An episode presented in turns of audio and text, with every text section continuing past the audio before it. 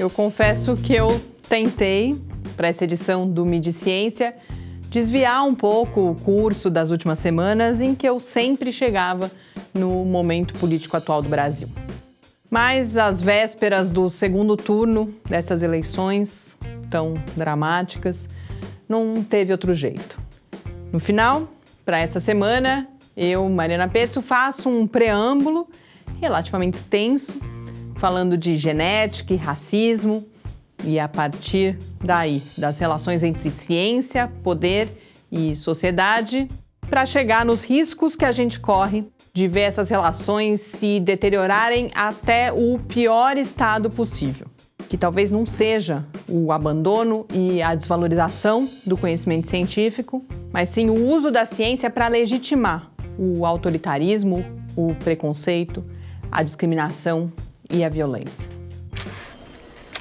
Mídia e Ciência. Resumo semanal comentado das principais notícias sobre ciência e tecnologia do Brasil e do mundo.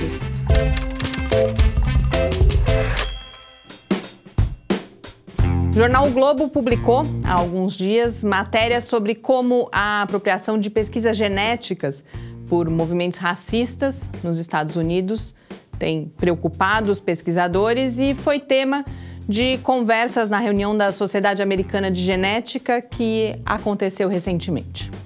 Um dos textos traduz uma matéria do The New York Times falando principalmente de um estudo sobre um traço genético que supostamente é mais comum em populações de origem caucasiana. A capacidade de digerir leite. A notícia relata como essa suposta diferença tem sido explorada por supremacistas brancos que tiram fotos tomando litros de leite para passar a mensagem de que as pessoas que não digerem leite devem ir embora dos Estados Unidos. O jornal também registra as preocupações dos geneticistas não só com esse mau uso, mas com a extrapolação dessas conclusões para outras áreas, como, por exemplo, a inteligência das diferentes pessoas. O outro texto do Globo é uma repercussão do tema com especialistas brasileiros. Mas o Globo recorta só um pedaço de um conjunto de outros textos publicados no The New York Times, em que um aspecto relativamente negligenciado pelo jornal brasileiro tem bastante destaque.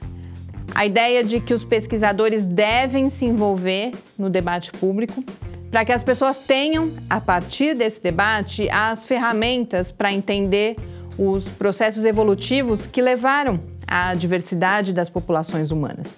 Processos esses que, por exemplo, desautorizam completamente a ideia de pureza racial.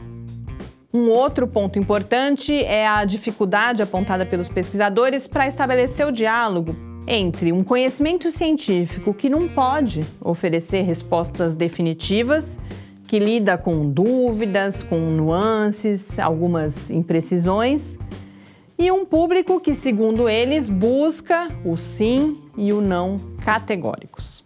Mas o que mais me incomodou na versão brasileira do debate foi a ênfase nas ideias de distorção e de mau uso do conhecimento científico, em oposição a uma prática científica que seria necessariamente desinteressada.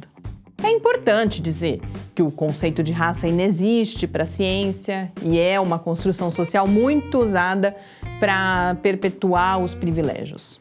Mas, por outro lado, atribuir esse poder supremo à ciência de dizer se o racismo é ou não justificável e retratar a prática científica como obra de seres iluminados que são imunes à pressão dos ricos e poderosos tem efeitos contrários à direção pretendida, distanciando ciência e sociedade e impedindo o olhar crítico, inclusive para uma ciência que é um dos principais instrumentos de poder, de construção e de manutenção de hegemonias.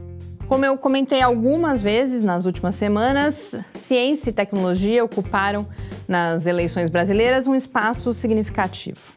Mas mais recentemente, ficou claro para mim como é fácil prometer mais recursos e a valorização da comunidade científica do país, quando se avalia que essa promessa vai render mais votos.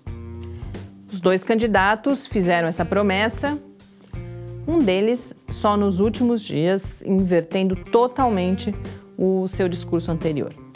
Mas acreditar e defender a ciência e as evidências científicas, e mais do que isso, a racionalidade e o pensamento científico associados à busca da equidade entre todas as pessoas, vai muito além de garantir o financiamento. Exige também garantir a convivência entre diferentes formas de olhar o mundo, o espaço para o debate, para o questionamento, e promover a cultura científica não como supremacia de uns ou outros, mas como oportunidade de participação de todas as pessoas na definição e na concretização do nosso futuro. E essa promessa, mais difícil, um dos candidatos não fez. Boas leituras e que a gente continue lutando pelo melhor futuro para todos nós.